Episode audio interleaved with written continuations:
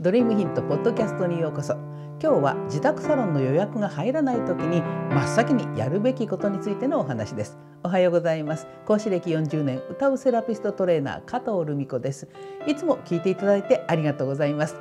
この番組では日々のスクールでの出来事や生徒さんとの話題の中から個人でサロンを経営する開業セラピストさんに役立つヒントをお届けしています。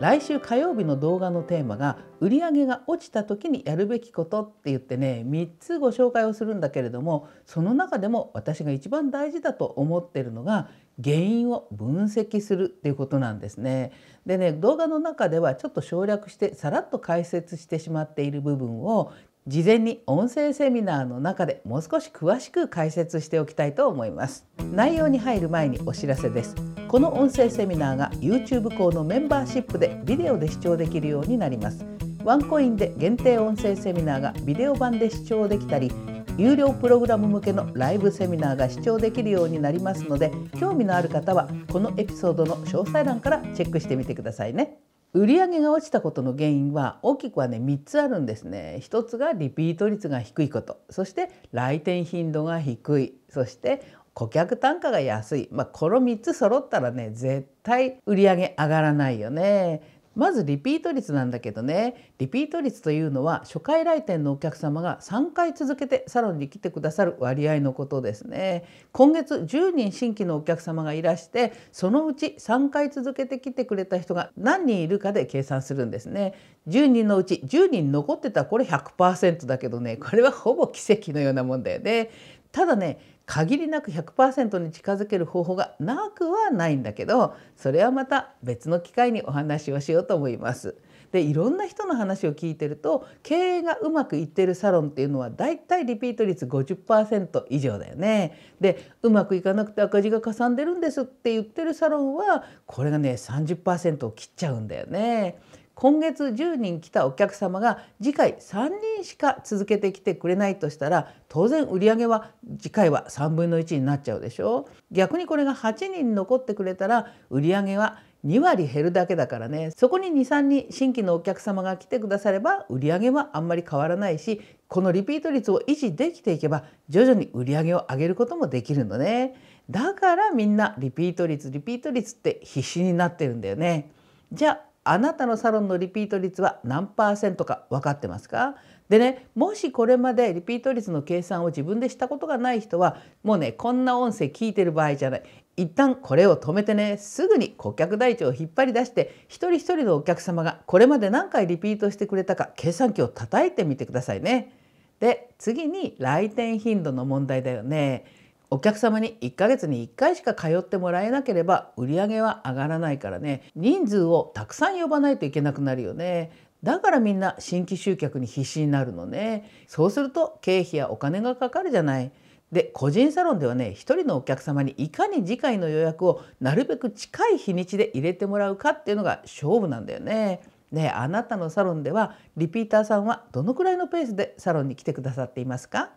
2週間に1回ぐらいそれとも月に1回でしょうかこれはねお客様にどのくらいの頻度でサロンに通うようにあなたが提案しているかによって全然変わってくるんだよ。例えばねフェイシャルエステの人だと化粧品メーカーさんが提案する月2回っていうね来店ペースがよく言われてるでしょ？でこれはね肌のターンオーバーのサイクルを元に提案しているんでねこれ根拠がちゃんとあるんだよね。でボディトリートメントもまあ頻度としてはそのくらいのペースで通っていただくのが一番いいんだけどただこれはあくまでも通い慣れて体調のバランスが取れた後のペースの話なんですね。まず体調のバランスを整えるためには最初のうちに週に1回を10回ぐらいは続けるようにって私はお話をするようにしています。皆さんトリートメントのペースの話になると、まあ、2週間に1回とか月に1回とかすごくね固定的に捉えてらっしゃるみたいなんだけれど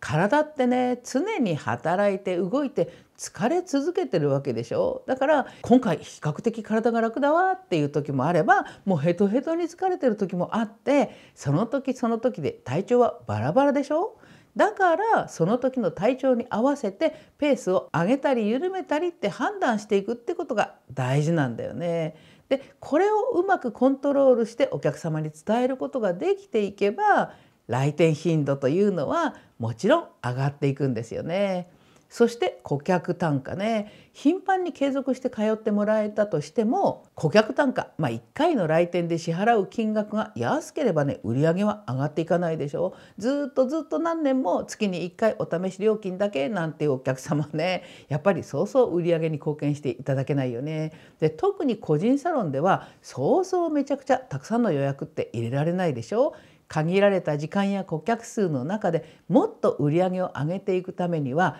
より時間の長いコースや金額の高い高額メニューや商品をいっぱい買っていただけるようになっていくのが大事なんだよっていうのはまあいろいろごちゃごちゃ説明しなくてもあなたも十分分かってるよね。60分3980円と60分6600円では労働の対価としてはもう雲泥の差なんだよね。特に自宅サロンや一人オーナーのサロンではセラピスト自身は自分の身を削ってお金にしているようなもんなんだからこの顧客単価をいかに上げるかってことが一番大事なのね。ではあなたのサロンの顧客単価って平均いくらぐらいですか？高額なメニューや商品を買っていただけるようになっていますか？さあこの3つをねちょっと説明してきたんだけどどうですか？あなたのサロンの売り上げが落ちてきた原因ってどれが当てはまりますか？実はね経営がうまくいかなくて悩んでいるセラピストの大半がこのうちのどれかには当てはまるか下手するとね全部当てはまっちゃってるってことがあるんだよね。で今日ねサロンの売り上げが落ちた時に真っ先にやるべきこととして私が提案してるこの原因の分析っていうのはなんで売り上げが上がらないのかなって思い巡らしてることじゃないんだよ。正確な数字を検討することから始まるんです。まずは顧客台帳から数字だけではないさまざまな情報を拾ってみてほしいんです。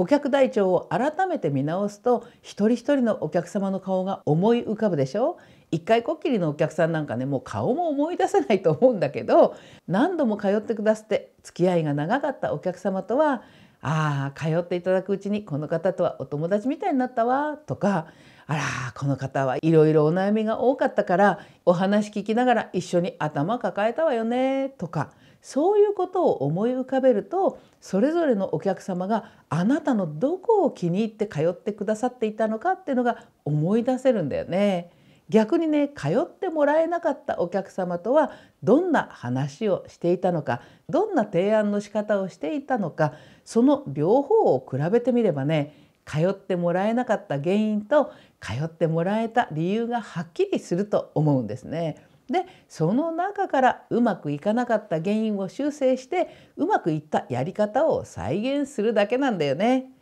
私が思うに来店頻度やリピートや顧客単価が低いっていうことは結局セラピストとお客様とのつながり方の問題なんだよね。なぜあなたのサロンじゃなく近くにできた新しくて綺麗なサロンに行っちゃったのかそして定期的なリピートじゃなくてお客様の都合で気が向いた時だけフラッとやってくるのかそれはセラピスト自身がお客様にそう仕向けるような説明やカウンセリングをやっちゃってるってことだと思うんです。もしあなたがあなたのサロンに来ることがお客様にとって最善な方法だってことは分かってるんだけどそれができてないから困ってるのよっていうそんなセラピストさんなんだったらちょうどね来週火曜日公開の無料セミナーセラピストのためのリンパ基礎理論の中にヒントがあるかもしれませんよ。このセミナーはリンパの理論をサロンの売り上げに直結させるために必要なことについて学ぶもので現役セラピストさんが売り上げを上げることを妨げる原因になっている